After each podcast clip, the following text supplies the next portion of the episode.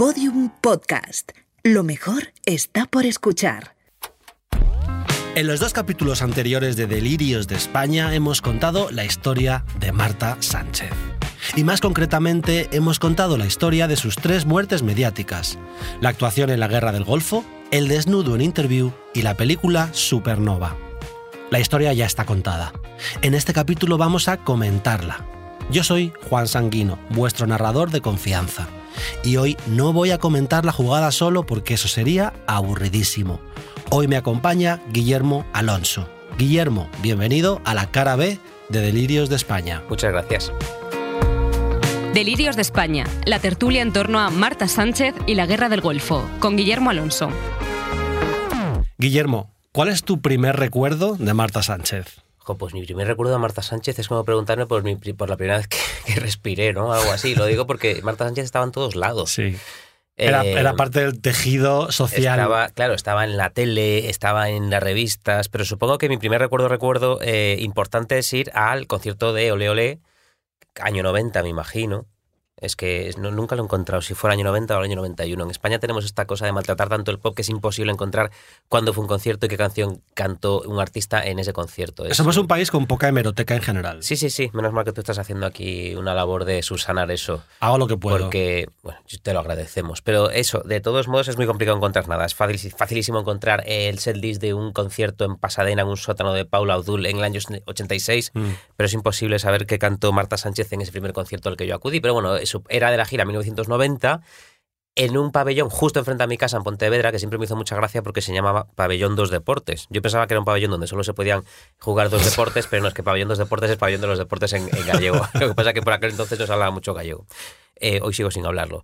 Eh, y bueno, tengo un recuerdo de ese concierto como, claro, eh, ver como la, bajada de Dios en directo, porque yo era un niño muy pequeño impresionable y me mm. acuerdo de hecho que el concierto empezaba con una técnica un poco rudimentaria que era simplemente Marta Sánchez detrás de una pantalla haciendo sombrecitas y contoneándose. Sombras chinas. Sombras chinas. Esa tontería a mí me, impactó mucho luego yo andaba imitándola por casa detrás de las cortinas. Hombre, ya tiene mucha capacidad para atraer la atención para atraer las miradas y para provocar escándalos de una manera u otra. Y, yo entiendo que a la gente joven que de repente ve el meme de ella llegando en una limusina en Miami con las fans de Fifth Harmony, que dice, pero ¿quién es esta? Que es como, eh, ¿quién está en Fifth Harmony, cariño? O sea, si tú supieras quién es Marta Sánchez, no serías tan irrespetuosa. Es que cuando dijo lo de Rosalía, que se le echaron encima, tenía razón. Mira, esto... Tenía toda la razón. Esto lo iba a dejar para el final del capítulo, pero hablemos ahora de ello, porque esto lo decía yo en el, en el eh, segundo capítulo de, esta historia y al final preferí dejarlo para la conversación, para comentarlo contigo, porque a mí me dio mucha rabia cuando ella dijo eso. Eh, Rosal yo fui la Rosalía de mi generación y es muy complicado y la gente riéndose de ella y es como vamos a ver. Déjame decirte una cosa, Rosalía jamás será tan famosa como Marta Sánchez en España. Rosalía tiene una fama internacional, tiene un prestigio, tiene pues, pues, un respeto artístico, que es verdad que Marta Sánchez nunca rozó. Pero a lo que se refería Marta, que es a ser la mujer más famosa de España, Rosalía no tiene esa fama, porque mi madre no sabe nada de Rosalía. Y en el año 90 todo el mundo sabía todo sobre Marta, porque era una monocultura que hacía que todo el mundo viera la, misma tele, comprara las mismas revistas y escuchara los mismos programas de radio. Eh, y que además era bastante eh, transmedia, no sé si se dice así, en el sentido de que estaba, como, como bien se dice en el podcast, en las columnas de Umbral, en la portada mm. de Lola, no solo, no solo tenía una fama meramente musical, era un personaje 360, eh, como diría Paquita Salas. 100%, pero a un nivel que nadie más ha alcanzado. mi experiencia con Marta Sánchez, yo el primer recuerdo que tengo de Marta, no es que sea mi primer recuerdo, pero creo que es mi primer contacto con Marta, porque mis padres a veces, mis padres iban mucho a bares Ahora no. ¿Quieres que hablemos de eso? yo me he dormido muchos, en muchos, ah, yo también, en muchos bares. Eso me encantaba. Pero luego yo no me quería ir. Yo me dormía con el ruido de la gente borracha, como acunándome. Aún sí que cubriéndote, seguro. Era arrullador. Y em, alguna, por alguna razón a veces de repente traían nécoras. A ver, bueno, a ver, es que mis padres tienen, esta cosa un poco white trash de tenemos muy poco dinero, pero nos lo gastamos todo el tiempo. Eso es lo que hay que hacer. Que Marta Sánchez lo hubiera probado. Por supuesto, ella eh, cuando empezó solitario estaba arruinada, porque se había gastado todo en, ropa. Em, y de repente a veces traía una nécora para cenar, a la una de la mañana. Y a veces nos traían cintas de cassette que vendían en los bares por 495 pesetas, que eran cintas no oficiales que la discográfica comercializaba un poco de Strangis, que eran como Mecano, Aire, Barco a Venus y otros, y otros 13 éxitos. Mm, un poco así. Y me trajeron una vez uno de Ole Ole, que salía Marta Sánchez, eh, con prácticamente en bragas, tumbada sobre una cheslong de leopardo, en lo que yo luego he averiguado que es el interior del disco Cuatro Hombres para Eva. Eso. Sí. Que luego hablamos de eso, que es muy interesante, todo el artwork de Juan. Gatti para Ole Ole. Y ahí venía sola, con un desconocido, Qué, qué- qué temazo. que es, Es- desde tiempos inmemoriales mi canción favorita de Ole Ole y mi canción favorita a secas, Sí. Porque yo nunca había escuchado y yo no sabía que mm, a los 40 años tampoco iba a escuchar nada igual. Es decir, una canción en la que una chica está sola en casa, un tío la llama, que además ella tiene esta cosa de no insisto, así como muy mimosona, y se escucha hola. Sí, Eso da mucho miedo, ¿eh? A mí de Este- pequeño me daba miedo esa voz. Y un, poco, y un poco morbo también. Entonces, Ahora sí, ahora, ahora sé que es morbo, pero porque entonces solo lo identificaba como miedo. Pero esa canción además para un niño le funciona muy bien porque tiene estos, estos, estos vientos de ta na na nan que son como muy cómicos, muy de tariro tariro. Sí. Eh, es una canción increíble. Y me obsesioné con Marta Sánchez. Por supuesto, la vi en el Golfo Pérsico y yo también fui a esta gira mm, que tú fuiste en Pontevedra. Yo fui al Polideportivo de Alcorcón. Polideportivo de los Cantos, con mi padre. Es el primer concierto que fui en mi vida. Yo tenía seis o siete años.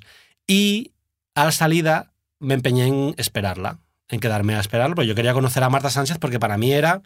Fue como mi primer contacto con, con la fascinación, con la mitomanía. Luego llegaron otras, pero Marta fue la primera. Desde, es que no tengo recuerdos de no escuchar a Marta Sánchez. Ya. Y entonces ella sale por fin y había como unas vallas y un taxi y ella llevaba unas botitas vaqueras, una minifalda y una chaqueta como de flecos y era igual de alta que yo, en plan de... A mí me sorprendió porque claro, yo me la imaginaba como una diosa Sí. y ella es muy bajita. Y entonces ella sale y se va a meter en el taxi y mi padre la agarra del brazo y le dice, Martito, hijo, que lleva el niño dos horas esperándote, coño. Y ella, aterrorizada, en plan, empezó a hacerme una cara Antonia con cara de, por favor, eh, llamad a la policía porque este señor no me va a dejar escaparme del Alcorcón. Y para mí fue como si me hubiera bendecido. O sea, lo que yo contaba en el podcast de Jesulín, de las fans de Jesulín dándole los bebés para que los besara, yo me sentí bendecido por Marta Sánchez en aquel momento. Para mí era una aparición mágica. Y luego también Marta Sánchez tiene algo que no sé si, si ibas a sacar, que es lo de sus escar... A mí me pegaban muy poco los escarceos de, de Marta Sánchez con el Ola, porque la Mm. celebridad que ella quería ser, eh, que era una celebridad mucho más a la americana, ser Madonna, a mí no me pegaba nada con de repente verla con un torero en la portada de Ola. Sí. Era otra, otra, de repente ahí era Rocío Jurado. Sí. No era Madonna. Entonces siempre jugó a estas dos bandas y, y creo, no voy a decir que descarriló, pero a los que éramos fans de una Marta Sánchez que tenía una imagen muy marcada y un carácter muy marcado, nos explotaba un poco la cabeza de qué hace aquí. Esto, aquí tiene que salir Isabel Pantoja, no, no Marta Sánchez. Sí, iba a hablar ¿No? de este tema porque yo creo que Marta Sánchez es como la última cantante que entra a este juego. Eh, compañeros de su época como Alaska, Ana Torroja, eh, Mikel Erenchun, ni muertos habrían hecho un ola, porque es verdad que eso se considera una cosa muy de De Rocío Jurado, muy de sí. folclóricas, muy de artistas de, de antes. Eh, yo estoy seguro que Joan Manuel Serrat ha hecho muchas entrevistas con las presas de corazón, pero Sabina ya no. O sea, en los Mm. 80 hay un punto de inflexión de llega la movida, tenemos que cambiar con todas las formas de actuar folclóricas, hay que dejar atrás todo lo que es el folclore y una cosa, una cosa muy folclórica era salir en el Ola. ¿Qué pasa? Que yo creo que Marta, hay una frase que decía Fran de Gonari, entrevistado maravilloso, que decía, el momento que ella hace el interview la gente le pierde el respeto por completo y ella pasa de ser Vogue Italia a ser Telva. Es verdad. Y entonces creo que eh, ella intentó por todos los medios ser, como dijo Alaska en el concierto de los 40, la Sí. estrella del pop nacional. Ese concierto. Eh, y dice, mira, chicos, me rindo. O sea, me vais a ver como una rubia ridícula que cambia de novio cada año. Voy a ser una rubia ridícula. Es que estoy harta de Ya. intentar traeros vanguardia, de intentar traeros el Vogue, de intentar traeros eh, moda, Gaultier, Mugler, y no lo apreciáis. Sí, sí, Entonces, ella, ella se supone que fue, al menos a mí me lo contó así, que es la que dijo, quiero a Nile Rodgers para, para, para un par de temas de, creo que eran dos en concreto, porque Nile Rodgers sería muy caro Hombre, de, claro. de llamar. Entonces creo que le dio para dos temas. Sí. Para Soldados del Amor y Te daré, te daré te daré todo. todo. El riff de guitarra de Te daré todo es una Esa pasada. canción es súper guay. Y yo me acuerdo que escuchaba esas canciones, te pasaría a ti lo mismo y me daba la sensación de estar escuchando el futuro. Mm. Esa voz eh, distorsionada de ella, de únete a mi ritmo, el ritmo del amor. Bueno. Es una cosa, ese, ese es un temazo que sigue siendo un temazo en 2023. A mí me dio yo hubo un momento que ya pe- perdí la cabeza megalomanamente con este podcast y me dijeron, a ver, poner Soldados del Amor es muy caro. Y yo, lo pago yo. En plan, ¿cuánto cuesta? Me dijeron 90.000 euros. Porque bueno, a lo mejor no. Porque Soldados del Amor es una canción de pop, pop. En un momento en el que España hacía electropop, synth pop y- Sí. y, esa lacra que es el pop rock, que es un género que solo existe en. España y en Italia, que es una especie de que no es ni pop ni rock, que es lo que hacían cómplices, Duncan Du, una cosa muy hetero, Sí. muy 40 principales y de repente cuando, cuando Marta, Marta hace Soldados del Amor, que es una canción pop perfecta, larguísima, épica, que Sí. tiene como de repente eh, soldados eh, desfilando. Sí, sí, sí, sí. O sea, tiene muchísimas capas sonoras. Ya, ya. Luego, lo buena que es la original, o la original y la única, lo demuestra las veces que ya la ha versionado. Mm. Que son todas horrorosas. Horrorosas. Como esta canción, Marta, no la toques. Es una, Déjala manía que, así. es una manía que tienen todas de Sí. eh, 2002 mix de eh, Con solo una mirada. No para. Por favor, con solo una mirada ya es increíble. Y es verdad que Ole Ole cuidó mucho la producción. Que yo tengo los vinilos en casa, que me he ido coleccionando con los años y suenan muy, muy, muy bien los, los, eh, las, las producciones de las canciones. Eh, sí quería aclarar que mm, si habéis escuchado los anteriores capítulos de Delirios de España, pues sabéis que cada historia se centra en un, ca- en un aspecto de la cultura de la celebridad. En el caso del concierto de Miguel Ángel Blanco, los protagonistas fueron los despachos. En el caso de Jesulín de Ubrique fue el público. Y en este caso yo era inevitablemente la estrella. Es un podcast sobre Marta Sánchez, sobre cómo se construye una estrella y sobre cómo le afecta eso a, a, a- a Marta como persona, pero también a cuánta gente participa en la construcción de una estrella, porque aquí tenemos ejecutivos, tenemos managers, tenemos compositores, tenemos periodistas, tenemos fans, que en cierto modo, una cosa que a mí me... que yo he descubierto de Marta cuando preparaba este podcast es que ella...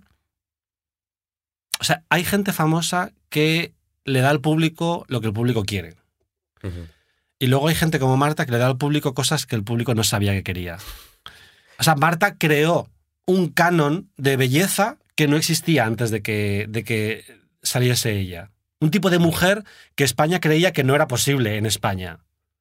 No solamente por la voluptuosidad y por el, contraste- el momento rubio platino, cejas negras, sino por la poca vergüenza con la que ella pues era sumisa de manera pícara. Esta cosa de los morritos, esta cosa infantil, caricaturesca que tenía ella de Marilyn, que es un artificio que compramos cuando viene de América, pero que como somos un país un poquito acomplejado, nos da mucho pudor cuando viene de España.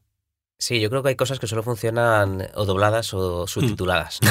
Eh, pero realmente lo creo, que hay frases que te. Que, que en una, en- eso se nota mucho en las películas. Sí. Frases que compras perfectamente en una película eh, ambientada en Wisconsin, en- no te las crees en una ambientada en Madrid. Eso le pasa Mm. un poco a Marta, yo creo. O sea, ella ha mantenido este nivel de artificio a pesar de que mucha gente en España no ha entendido ese, ese artificio. Y a mí me parece que es como muy consecuente con su obra, porque creo que Marta tiene grandes canciones, con Ole Ole y en solitario, y canta muy bien, pero la mejor obra de Marta Sánchez es Marta Sánchez. Sí. O sea, lo mejor que ha hecho es a sí misma. Ojo, que has dicho lo de que canta muy bien, y yo creo que esto es, un- creo que esto es algo muy interesante de Marta, que creo que su, eh, su- sus ganas de demostrar lo buena cantante que es, en parte es lo que ha frenado su carrera, porque Mm. ella se ha empeñado mucho en cantar con Andrea Bocelli, en sacar grandes baladas, en, Sí. en hacer cosas que a sus fans, y me voy a poner aquí en primera persona de plural, por aquel entonces no nos interesaban nada. No, no. Nosotros queríamos ver Soldados del Amor versión 56, queríamos ver coreografías, eh, eh, vestuarios de morirte, y ella empeñada en demostrar lo bien que Sí. Es no, Marta, cantas muy bien, pero cantas muy bien en Soldados del Amor. No hace falta que cantes un baladón. Eso que dices es totalmente cierto, porque de hecho cuando yo estaba escribiendo el libro sobre eh, Palabra de Mujer, el disco de Mónica Naranjo, eh, que se titula Apriétame más fuerte, yo hablé con muchos maricones de la época para contextualizar. No, porque claro, yo era muy pequeño cuando Mónica, entonces yo necesitaba gente que hubiese salido por el Shanghai T-Dance en el año 93. Y, to- y todos, todos, todos en algún momento me decían, intentamos con todas nuestras fuerzas que fuese Marta, la diva gay española. Lo tenía todo, nos encantaba, nos gustaba su música, nos gustaba ella, les hacía los vestidos chaumen, o sea, las- los ojos en las tetas. Ya. O sea, ese vestido es una cosa muy guay y muy vanguardista. Pero no había manera, porque ella no quería. Ella quería gustar a los heteros.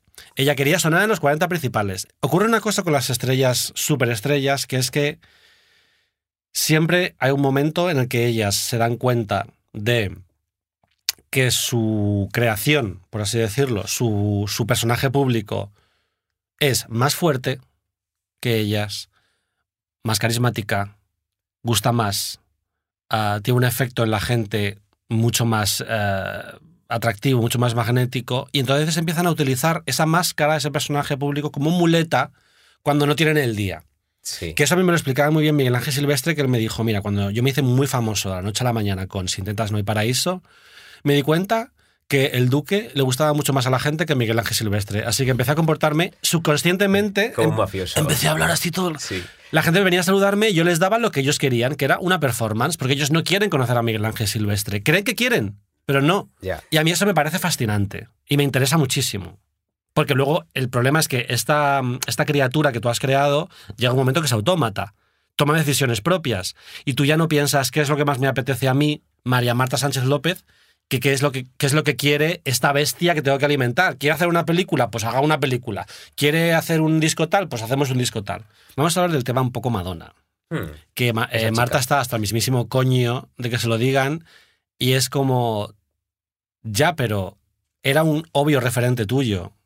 No te sientas mal, abrázalo. Sí. O sea, no nos- ya, ya nadie se ríe de ti por lo de Madonna. Es verdad que hubo una época que ya en todas las entrevistas decía, estoy harta que me pregunte por Madonna y es como, chica, deja de hablar tú de Madonna. Y sobre todo, y ella hizo Dime la verdad Jo. después de Secret y luego hizo Desconocida después de Ray of Light. Estos son, estos son eh, o sea, eso está, es de copiarla de una forma tan, tan burda que podía efectivamente reconocerlo. Claro, en plan, eh, os- os- hola, os traigo eh, de importación esencia de Madonna. Pues he hecho esto. O ella tenía un maricón que le estaba llevando por el camino de la amargura, en plan, "Mm, haz esto, haz Sí. esto.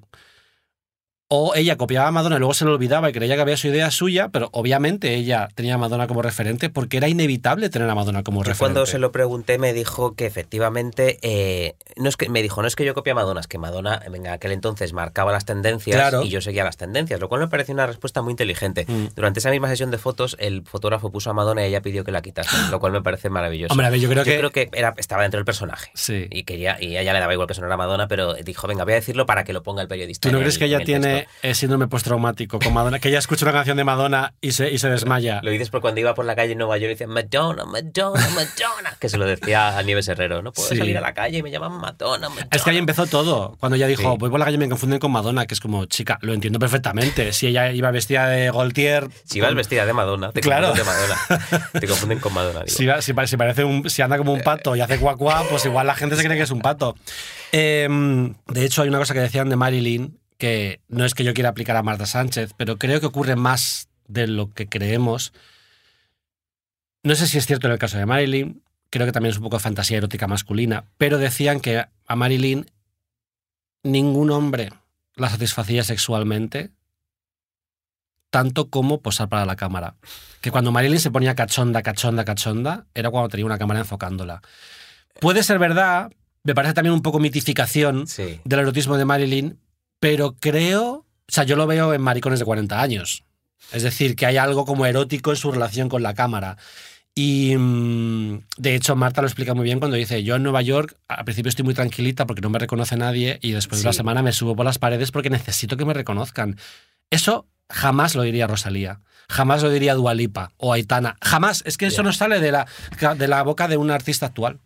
Es que Marta, lo- Marta tiene que amar la cámara porque ella es una mujer guapa, pero luego es que es súper fotogénica Mm. y, y incluso tiene un cierto tipo de belleza que solo tenía sentido, eh, no sé si tiene sentido esto que voy a decir, pero tenía sentido al otro lado de la cámara. Luego Mm. es posible que Marta en persona nunca hubiese tenido ese mismo éxito arrasador, Ya. pero al otro lado de la cámara sí, porque bueno, supongo que es una de estas cosas inexplicables de la lente y la piel, ¿no? Total. Eh, como ella como ella salía en cámara era una cosa y luego aparte era no quiero volver a eso, pero era muy carnal. Sí.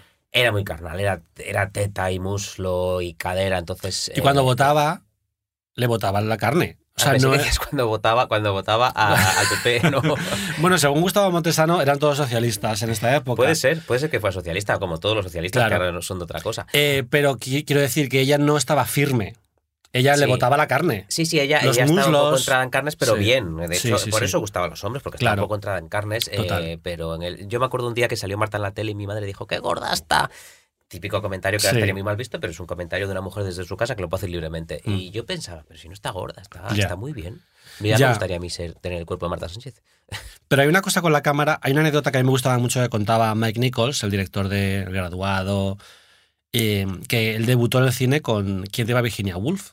Y él empezó, hizo, hizo la primera toma con Elizabeth Taylor, que era una imposición del estudio. Entonces el primer día dice, joder, primera toma, madre mía, esta tía, ¿qué le pasa? ¿Está borracha? ¿Está cansada? No hace nada. O sea, ¿dónde está Liz Taylor? Yo quiero a Elizabeth Taylor, quiero a la estrella de cine. Venga, repetimos. Hostia, tía Liz, ¿qué te pasa? No sé qué, tal, no sé qué. No, no creo que le dijese tía. Hostia, tía. Hostia, tía Liz. Y de repente el director de fotografía le dice, Mike, asómate al objetivo de la cámara.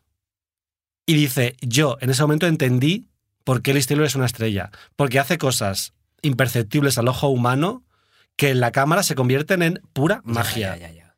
Y eso es algo que hay gente que tiene de manera natural y gente que no tiene. Sí, sí.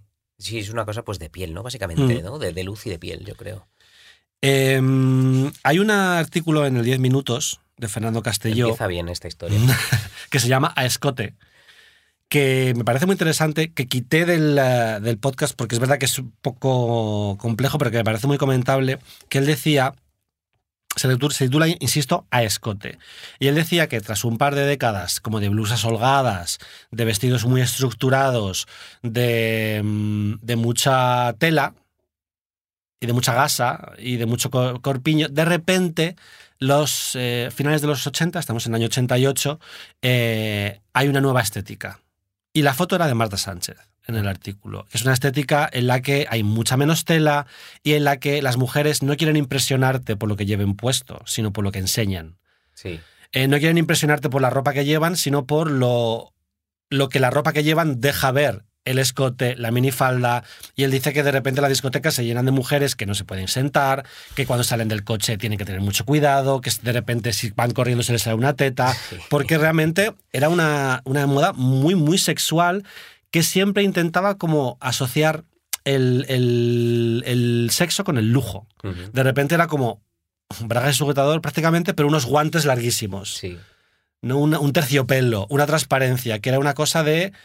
Pues como hacía como Demi Moore en una posición indecente cuando está con los billetes en la Sí, cama, ¿no? eh, Muy poca tela, pero muy cara. Sí, Sí, sí. eso es, como muy, muy cachondona, pero como decía Supernatural, eh, no, en Yo no me subo al coche de cualquiera, lo que yo tengo, lo que yo valgo, tú no lo puedes pagar.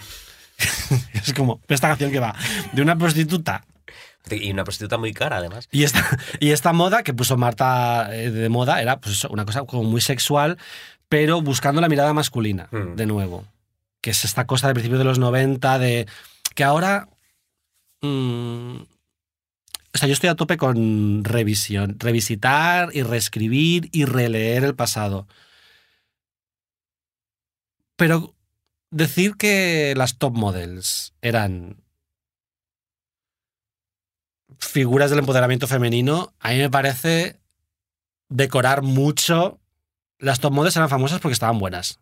Eh, sí. Claudia Schiffer y Cindy Crawford eran famosas porque estaban muy buenas. Y no hacían anuncios de Pepsi o de Fanta o de Pizza Hut porque fuesen mujeres empoderadas. Era porque eran muy guapas. Y eran objetos decorativos.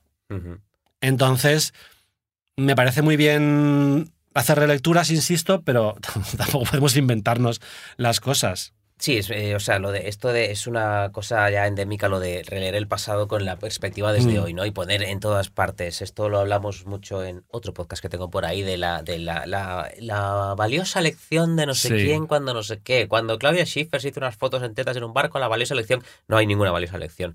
Le hicieron fotos en tetas en un barco y eran Mm. unas modelos que ganaban mucho dinero y seguramente sufrían unos tratos por parte de los ejecutivos que era para, para hacérselo mirar. Eh, sí, entonces no hay poderosas lecciones, ni creo que haya hecho eh, cosas de feminismo. Esto lo hablaban muy bien en las bailarinas de Marta, que era todo, Mm. era un mundo horrible Claro. y espantoso. No, no había manera de, de maquillar aquello. Sí, sí. Tu podcast que se llama Arsénico Caviar. Arsénico caviar, no, no quería que pareciera que vengo a hacer promoción. Pero si es de Podium también. Cierto. No es promoción, es- Escuchadlo, que está muy bien. es de la casa. Yo siempre explico a mis amigos más jóvenes, cuando de repente sale una entrevista con Alaska o Nacho Cano, que son todo titulares, digo, a ver, es que esta gente se convirtió en estrella en un momento en el que las estrellas, por definición, provocaban. Sí. En la que las estrellas eh, utilizaban las entrevistas como una extensión de su expresión artística rompedora. Que lo rompedor en los 80 era ser antisistema y lo rompedor ahora es ser de extrema derecha, pues probablemente, porque la extrema derecha se ha aplicado un poco, Sí. se ha apropiado de la subversión y de lo punky. Pero hay que entender que esta gente no te va a dar una entrevista como te la puede dar una Aitana o una Belén Aguilera, que no cuentan nada de sí sí. mismas. O incluso Rosalía. Que, que O Rosalía. Me encanta como artista, pero me aburro mucho en las entrevistas. Claro, pero porque eh, esta gente de, de- de los artistas de antes estaban acostumbrados a hablar de su vida como parte de su estrellato. Ellos no separaban con quién me caso y lo que pienso de este tema de mi nueva canción. Ellos sabían que para vender la nueva canción tenían que hablar de todo eso y no van a dejar de hacerlo ahora. Sí, cuando sí. ya son ricos y les da igual. Yo echo mucho de menos eso. Eh, a mí me Sí. encanta que exista un Miguel Bosé, que dice barbaridades, pero me encanta que exista. Y tiene que existir, y tienen que existir estos artistas que son un poco como nuestros Morrissey. Mm. Nacho, Nacho Canuto es un grandísimo entrevistado y un tío que además se corta más, pero que decía unas cosas que... porque decía lo que pensaba. Claro. Decía, David Bisbal es un coñazo, ¿no? Por ejemplo, y dice, joder, qué, bien que alguien lo diga. Eh, entonces Marta Sánchez debería dar más entrevistas. Hay que Mm. entrevistar más a Marta Sánchez una vez al mes y preguntarle qué piensa de la actualidad. Eso me encantaría. En plan, vamos a leer los titulares, Marta, Sí, y tú tú los vas comentando. Tú. Mira, me encantaría que hoy en el país tuviese siempre a Marta Sánchez. Que todos los temas del podcast hoy en el país saliese Marta al final haciendo una reflexión de algún tipo. Pero realmente creo que Marta, eh, la- la- las, las mayores éxitos de Marta, las mejores épocas musicales de Marta y como estrella del pop son cuando tenía gente diciéndole esto sí, esto no, esto sí, esto no. En el momento en que Sí. solo tienes gente diciéndote, tía, es increíble. ¿Sabes? Sí, me acuerdo que ella cuando se Y fue a también le Nueva pasa a York- Mónica Naranjo, ¿eh? Pues, eh, pues, poco, pues más debería pasarle, sí. Pero cuando fue a Nueva York ella hizo como un disco de soul, que es lo Mm. que le gustaba y que al parecer volvió y dijo la discográfica. Eso también lo contó en la entrevista de Vanity Fair y dijo, no, esto no. Con O sea, que Sterling, imagínate, que supongo, Mm. serían esos discos, esas Sí. canciones que nunca vieron la luz, o no sé si luego se filtraron. Yo, yo creo que estuvieron muy acertados al decirle, nena, esto no, mejor Mm. desesperada. O sea, Claro. creo que ganamos todos. Claro.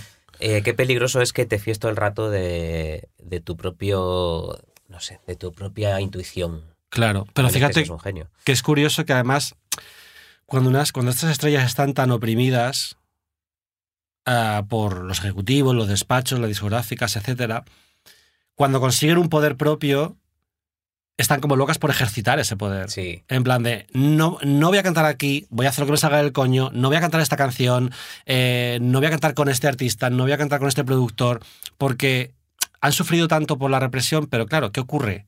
Que de repente ya se empieza a... Eso se ve muy claro en el eh, documental de Robbie Williams de Netflix. Robbie Williams es, fue el rey del pop a nivel europeo, hizo tres discos con un montón de hits increíbles, él se enfada con su co-compositor, Con Guy Chambers. con Guy Chambers, y desde entonces no tiene ni un solo puto hit. O sea, él tiene como 15 hits increíbles en 6 años, discute con Guy Chambers y el resto de su discografía es completamente irrelevante. Y a día de hoy, Robbie Williams no ha entendido lo que pasó ahí. Porque es muy difícil para una persona con un ego grande, como son los artistas eh, pop, asumir que tus mejores discos, tus mejores, tu mejor obra ocurrió gracias a gente que no eres tú. Sí. Entonces es como, no, no, no, no, voy a petarlo ahora con el- mi disco más personal. Es como, nadie quiere escuchar tu disco más personal. No eres Bob Dylan. Dejad de intentar ser Bob Dylan.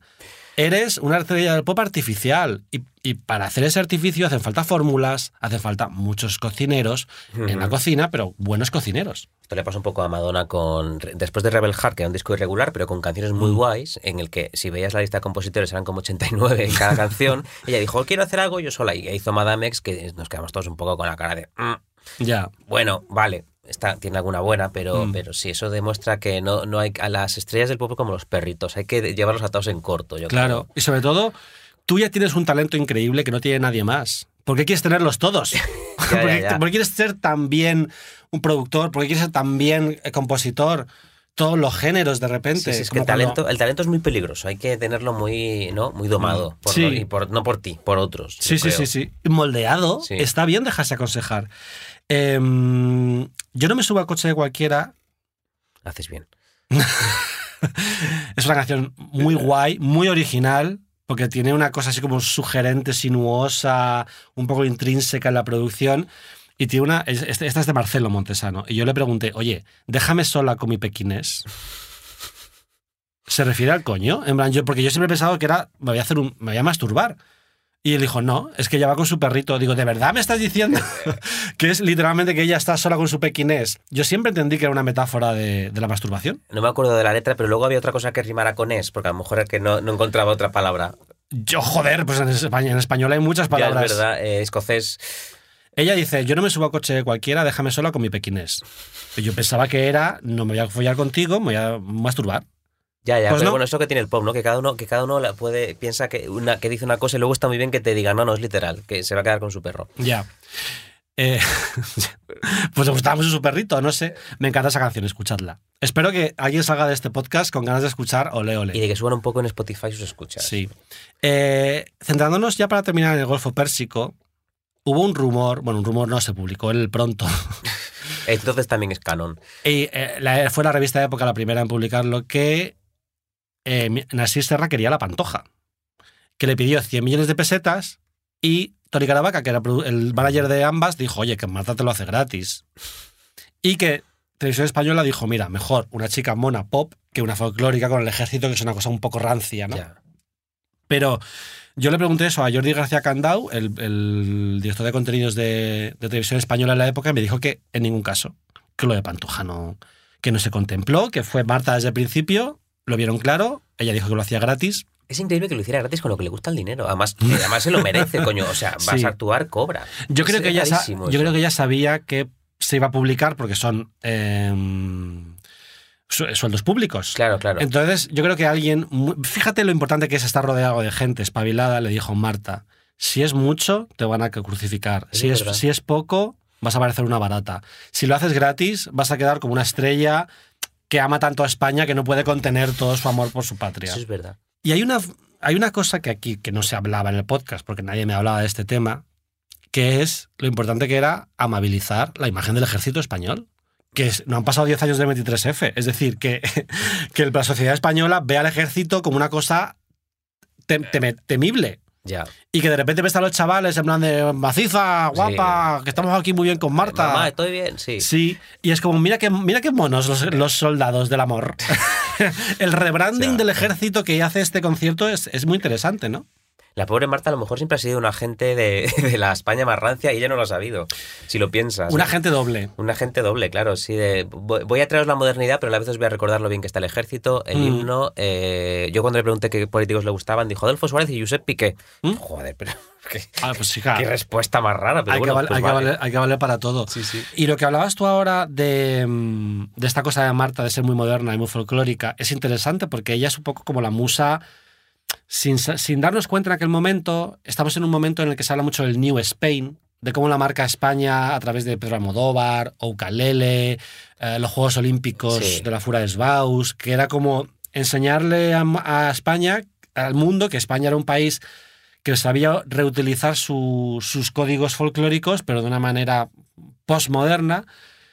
Y Marta igual no estaba metida en ese mundillo, pero vista con retrospectiva, yo creo que es uno de los mayores iconos de, esta, de este movimiento New Spain. Sí, pero no, pero no precisamente por reutilizar iconografías, eh, no, iconografías y, y símbolos de la España, de la España folclórica, ¿no? Mm.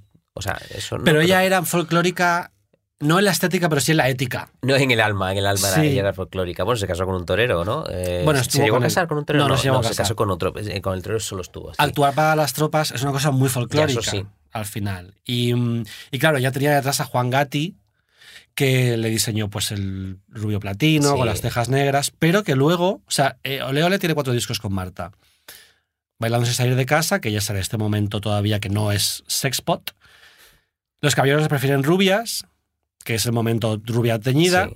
Y luego Cuatro hombres para Eva, que la portada son los músicos de Ole Ole vestidos como de traje con sus instrumentos mirando hacia la derecha. Pero no es, Marta no sale. Cuando abres el vinilo o la cinta, Sí. la despliegas y sale Marta tumbada, prácticamente desnuda, en un seslón de leopardo. Que dices, claro, esta es una portada sobre la mirada masculina. Y si quieres ver a Marta, tienes que comprarte el disco. Y me parece una genialidad de Juan Gatti a la hora de diseñar este concepto. Ya, ya, que bien pensado. Estoy pensando que en el 1990, que tenía Mm. una portada eh, simplemente gráfica, con muchos de- muchos colores, muy, muy chula, Marta aparece Pero- cuando abres el sí. vinilo y está dentro así como también ella así sensualona, llevándose el dedo, a- el dedo a la Sí, boca. Pero eh, es prácticamente un póster desplegable. Hay una cosa que, que hace Marta en este concierto cuando dice, vamos a cantar Soldados del Amor, que es un himno. O sea, ella decide que... Pues mira, muy toda la razón. Sí, y cuando dice, no os preocupéis que no van a caer bombas, que lo he pedido yo. Es como... O pues sí, dice algo así como que estoy yo aquí. Como que a mí no me, eh, me- a mí no me van- a vosotros puede, pero a mí no. Cuando yo me vaya estáis jodidos, pero a mí no me van a bombardear. Em, que es un poco esta cosa de hacerlo por los chicos, yo no me meto en política, a mí la guerra me da igual, que es un poco precursora de la, de la actitud actual de la sociedad, de la cultura de las emociones son lo más importante. Y la guerra no importa tanto como llevarnos bien y querernos, Sí, ¿no? Que es esta idea de em, que contra el amor no se puede discutir. Que tú puedes estar a favor o en contra de la invasión de Irak, pero con que Marta vaya por amor a España y por amor a los chavales, no se puede cuestionar, ¿no? Y ahí ella fue muy pionera, porque esto lo hacen ahora todas, pero aquí no. ya. eh, también demuestra esta cosa que tenía Naif de, de creer que una guerra es una cosa senti- sentimental. Mm. ¿no? El odio contra el amor, pues mira, no, no, no. Me temo que no. Ahora, lo sabe- ahora además conocemos más detalles de todo aquello. Entonces no tenía nada que ver con, con el odio ni con los del turbante. Pero, pero qué bonito le quedó de todos modos. Bueno, y Supernova es muy fuerte. Yo creo que fíjate que a ella le convencieron con la parte del argumento de eh, es la cantante más famosa de la galaxia. Ella dijo, lo hago. ya, Le, gusta, le gustaba como la idea de ser la- una cantante interplanetaria. ya. Y no creo ni que lo hiciera como riéndose de sí misma, ¿no? No, en claro un que ataque no. de autoparodia, ya. No. Pobrecita lo de Supernova. Quiero decir, ahí la engañaron como una china. Esto no es racista. Sí es verdad que, sí es verdad que, que ocurre una cosa que en aquella época, yo cuando entrevisto a gente de la época, todos me quieren transmitir siempre la idea de en aquel momento nada quedaba. Tú Sí. una entrevista y al día siguiente se acaba. No es como Fernando Trueba que le sacan lo de no me siento español cada vez que estrena una película. Em, no ya te hablo de internet, te te hablo de la memoria colectiva de la Sí. gente. Es decir, tú podías. O sea, el cordobés hizo muchas películas malas, Rafael hizo películas malas, nadie se acuerda de las películas de Rafael. Ya de Julio Iglesias. Sin embargo, Sí. nuestra generación tiene como mucha más memoria de todo lo que ocurrió a cada minuto de la carrera de nuestros artistas que nos interesan. Ya, tampoco, no quiero jugar aquí la carta del machismo, pero creo que también es una cosa un poco Sí. machista de, de Marta, una ridícula haciendo una película de mierda. Eso, nadie se lo recuerda a eso, como tú dices, a Mm. Rafael o a Julio Iglesias o a Cordobés. A ella sí. Pero porque yo creo que el público gay tiene esta cosa constantemente de celebrar los fracasos. Ah, sí, de, sí, de abrazarlos. De Sí, sus sí, estrellas. En plan, es icónico también pegarse una buena hostia. No solo celebrarlos, sino que nos interesen mucho más que sus éxitos. A mí me molesta mucho en las biografías de famosas o famosos que leo que yo quiero, eh, yo quiero leer sobre el fracaso y sobre la caída. Entonces Mm. dicen, bueno, saqué un disco que no tuvo mucho éxito y pasa, y pasa esta es la parte más interesante de tu carrera. Claro, yo, pero bueno, no, no, detente aquí en el fracaso. ¿Por qué lo hiciste? que quiero. Claro, ¿Cómo te sentiste? ¿Qué crees Sí, que sí. falló? ¿Te arrepientes? Es como, entonces es como, no, no, no, te voy a hablar de mi siguiente disco de éxito. Sí. Como no, me aburre. Pero fíjate que si Marta Sánchez hubiera hecho una em, comedia romántica con Juan Luis Iborra o con Joaquín Oristrel y eh, Jordi Moya o José Coronado o Sí. Verónica Forqué, nadie se acordaría de ella. Ya, es decir, pegarse una hostia con Supernova es pegarse una hostia siendo una un puto icono. Sí, sí, sí. Porque no hay una película como Supernova en España. No, no, es verdad. Yo os invito a verla, está en Flixolé. La película es inenarrable. Yo nunca la he visto. ¿En serio? ¿En serio? ¡Wow! Podemos lo voy a hacer este fin de semana. A ver, tú eres un poquito misántropo, pero podemos quedar en plan para pedir pizza y unas cervecitas y verla Venga, si- juntos. Si, para ver Supernova, sí. Hacemos como plan de amigos. Claro, habrá que grabar otro podcast o algo así. Luego hacemos un especial Bien, claro. Supernova, sí. Bueno, de varios capítulos. Quería, no quería acabar sin mencionar la novela Sin Noticias de GURB de Eduardo Mendoza, que es también del 91. ¿Tú conoces esa novela? Eh, sí, pero no lo he leído. Pues la- es, una, es una novela que tra- retrata la Barcelona preolímpica que está transformándose para impresionar al mundo y para pertenecer al primer mundo, básicamente. Y cómo Barcelona vivió esa, esa transformación y está contada a través de unos ojos forasteros que son los de un alienígena, que aterriza en Barcelona y adquiere la forma humana de Marta Sánchez. Que es como, para pasar desapercibido un alienígena, lo último que debería hacer es convertirse en Marta Sánchez en el año 91. Pero me parece que es que Eduardo Mendoza, quizá de manera inconsciente, no lo sé, hace lo mismo que hace Supernova, que es tratar a Marta Sánchez como una carcasa. Sí. Como, una, como, como algo, como un objeto que cualquiera puede utilizar para sus fines personales, ¿no? Y es, la novela es increíble, está muy, muy, muy bien y es muy divertida. Pero también dice mucho hasta qué punto la fama, como hablábamos al principio del podcast, la celebridad de Marta Sánchez llegó a los confines de la intelectualidad. Sí, sí. eh, no, no conocía esta trama y me está Mm. encantando. Antes de terminar, Guillermo, quiero contar una anécdota más de Marta Sánchez, que es mi anécdota favorita quizá de Marta, que ya es decir, que A son ver. muchas. A ver si tú tienes otra, Voy a pensar. esté pensando, que es la de que Marta Sánchez resucitó Ah, ya. a la hermana gemela Con de mujer a mujer, sola frente al espejo, ¿no? de Era Mujer a. Mujer, el segundo single de su disco, Sí. Mujer. ella, ella eh, por lo visto, la hermana gemela de Gabriela Spanik, la protagonista de La Usurpadora, estaba en coma y a ella le gustaba mucho Marta Sánchez. Entonces, eh, Gabriela le ponía a Marta Sánchez todo el rato y con De Mujer a Mujer abrió los ojos. Es que me parece un momento tan de telenovela Además, esa venezolana. canción no es tan buena, no es tan No, buena. no lo es. Yo tengo una anécdota que es una tontería, pero hago la broma mucho con mis amigos, que es que en una fiesta, esto fue en el Mississippi, no sé si te acuerdas, sal- pillan a- saliendo del baño a Jacqueline de la Vega y Marta Sánchez. Salen las dos súper fanas, súper contentas y súper parlanchinas. Dicen, ¿qué hacéis? ¿Qué hacíais? Y dice Marta Sánchez, repasándonos el lipstick. Ahí lo dejo, pero mis amigos y yo hemos usado muchas veces la expresión, ¿qué hacíais? Repasarnos el lipstick. Pues Fíjate que mientras Mónica Naranjo se ha suavizado con los años, porque las entrevistas de Mónica del 97-98 eran puro fuego, Ya. Marta no se ha suavizado nada. Sigue siendo una chula, una punky, una kamikaze, una irresponsable y ojalá que no cambie Te nunca. iba a decir, la queremos así. Espero que escuche este podcast y siga nuestros consejos. Que, Seguramente como dos homosexuales que la quieren. ¿Te lo has pasado bien, Guillermo? Muy bien. Pues nada, vuelve cuando quieras. Gracias por invitarme. Delirios de España, las frivolidades que cambiaron un país. Una serie original de Podium Podcast, escrita y presentada por Juan Sanguino. Dirección, Eugenio Viñas. Producción, Laura Escarza. Editora jefa, Ana Rivera. Diseño sonoro, Dani Gutiérrez. Grabación sonora, Nico Solís. Producción ejecutiva, Lourdes Moreno Cazalla.